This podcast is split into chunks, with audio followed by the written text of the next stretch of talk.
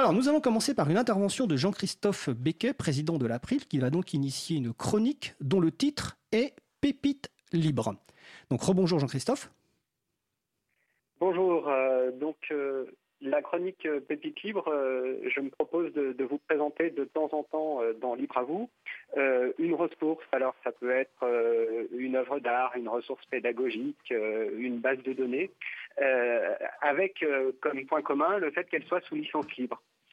Et parfois, j'ai joué un rôle dans le fait qu'elle soit sous licence libre. Et donc, lorsque c'est le cas, eh bien, je vous raconterai comment et pourquoi j'ai entrepris cette démarche. Alors donc, pour cette première chronique sur Pépite Libre, euh, de quelles ressources souhaites-tu nous parler? Alors, euh, première chronique euh, Pépite Libre, je voulais parler de la conférence Un faible degré d'originalité. Un faible degré d'originalité, c'est une causerie ludique qui rappelle les conférences gesticulées. J'expliquerai tout à l'heure ce que sont les conférences. Oui, s'il te plaît. Et donc, euh, pendant 1h30, euh, Antoine Defort, de l'Amicale de production, nous emmène en randonnée dans les montagnes embrumées du droit d'auteur. Un faible degré d'originalité, c'est une promenade culturelle qui nous conduit des parapluies de Cherbourg au boléro de Ravel, en passant par un dessin animé libre de Nina Palais. Et donc, euh, avec Antoine Defort, on parcourt euh, l'histoire du droit d'auteur, euh, notamment une belle immersion dans l'atmosphère feutrée des clubs londoniens au début du XVIIIe siècle, pour découvrir l'histoire du droit d'auteur. Alors, qui est Antoine Defort? Mais laissez-moi citer Antoine Defort. Je propose qu'on fasse un petit peu de mécanique, parce que là, je vous ai démonté un droit d'auteur, vous voyez? Donc ça, ce sont tous les éléments, tous les rouages qui composent un droit d'auteur. Je vous propose que l'on s'amuse à remonter le tout pour voir comment ça s'articule et qu'on commence peut-être par l'élément de base du droit d'auteur, on pourrait dire euh, le châssis ou le socle, qui n'est pas, comme on pourrait penser, le droit d'auteur, mais bel et bien l'œuvre de l'esprit. Et donc, euh, c'est avec un assemblage de cartons que le conférencier nous explique les subtilités du droit moral et du droit patrimonial, les deux briques du droit d'auteur. Donc là, tu viens de nous citer un extrait de cette euh, donc, euh, conférence. Est-ce que tu peux nous dire qui est Antoine Defort? Donc euh, Antoine Defort est un, artiste, comédien, conférencier de l'amicale de production. Et j'ai découvert sa conférence en cherchant des ressources pour une formation sur le droit d'auteur et les licences libres. Et j'ai trouvé une vidéo disponible en ligne de sa conférence mais la vidéo n'était pas sous licence libre. En fait, elle était sous une licence Creative Commons, mais avec euh, une restriction sur les utilisations commerciales, une licence Creative Commons NC, euh, ce qui m'interdisait de l'utiliser pour une formation dans laquelle j'étais euh, rémunéré pour l'intervention. Donc j'ai contacté l'auteur pour lui proposer euh, d'adopter une, licence libre pour la vidéo de sa conférence, euh, ce qui après quelques échanges de, mails, euh, il a accepté. Et donc aujourd'hui, on a disponible en ligne la vidéo de cette conférence sous licence libre que tout un chacun peut visionner et utiliser pour s'initier au fonctionnement du droit d'auteur. Alors, quels arguments as, tu as employés pour convaincre? Parce que si j'ai bien compris, en fait, Antoine Defort avait choisi une licence Creative Commons, donc NC pour non commercial, donc qui interdisait la réutilisation commerciale, sauf à demander à chaque cas l'autorisation de l'auteur. Donc, c'est permet de préciser aussi que dans l'ensemble des licences Creative Commons, certaines offrent plus ou moins de liberté ou de restriction. Euh, donc, comment tu as convaincu finalement Antoine Defort de passer de cette licence à une licence qui permet la réutilisation commerciale? Alors, le principal argument, c'était euh, le fait que d'avoir mis en ligne et en libre accès la vidéo de la conférence, ça témoignait quand même euh, de la volonté de l'avoir euh, diffusée le plus largement possible. Donc je lui ai expliqué le, cas précis de, ma formation dans laquelle euh, j'avais pu citer sa conférence en ressources, mais pas en projeter un extrait parce que la clause non commerciale de la licence me l'interdisait.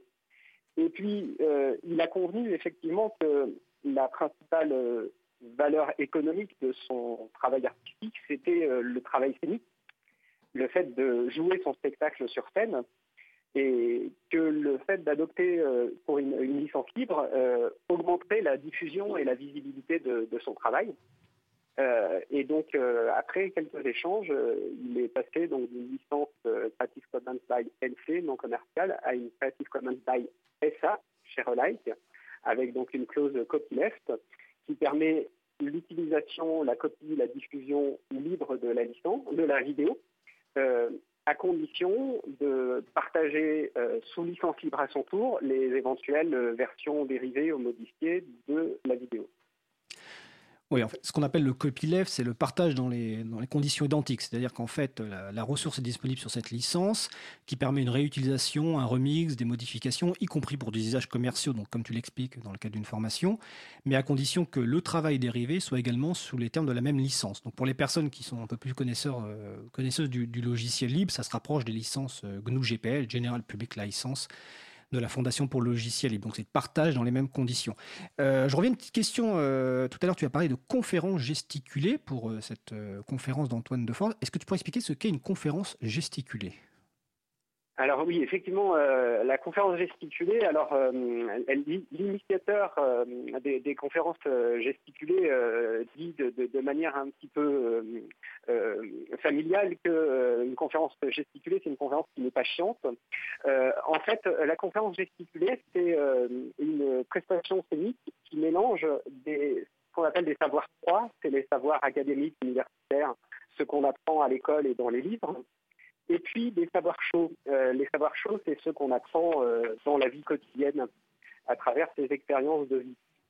Et donc euh, le, conférencier gesticulé nous amène un sujet, c'est souvent un sujet de société ou un sujet avec des enjeux politiques, en faisant à la fois des références à son vécu par rapport à son sujet, et en apportant également des éléments théoriques de la littérature pour euh, donner des, éclairages et prendre du recul sur le sujet. D'accord. Est-ce que tu as des, exemples, parce que ça dure 1h30, est-ce que tu as des exemples ou des passages marquants dans cette conférence qui, ont été particulièrement intéressants par rapport à la démarche de l'auteur? Alors euh, oui, tout à fait. J'aime beaucoup.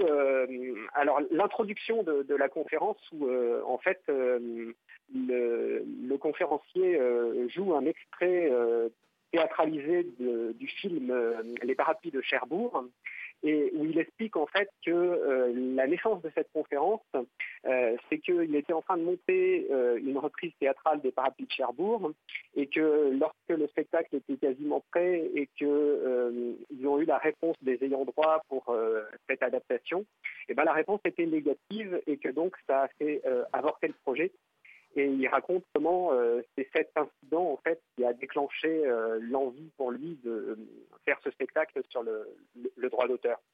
Ça rappelle un petit peu l'anecdote. Et un autre passage marquant de la conférence, c'est lorsqu'il raconte l'histoire du, boléro de Ravel et plus particulièrement les, héritiers du, boléro de Ravel euh, puisque euh, une des particularités de, l'œuvre du Boléro de Ravel, c'est que c'est une œuvre euh, parmi les œuvres musicales les plus jouées au monde, et donc dont les, droits d'auteur se comptent en, millions d'euros.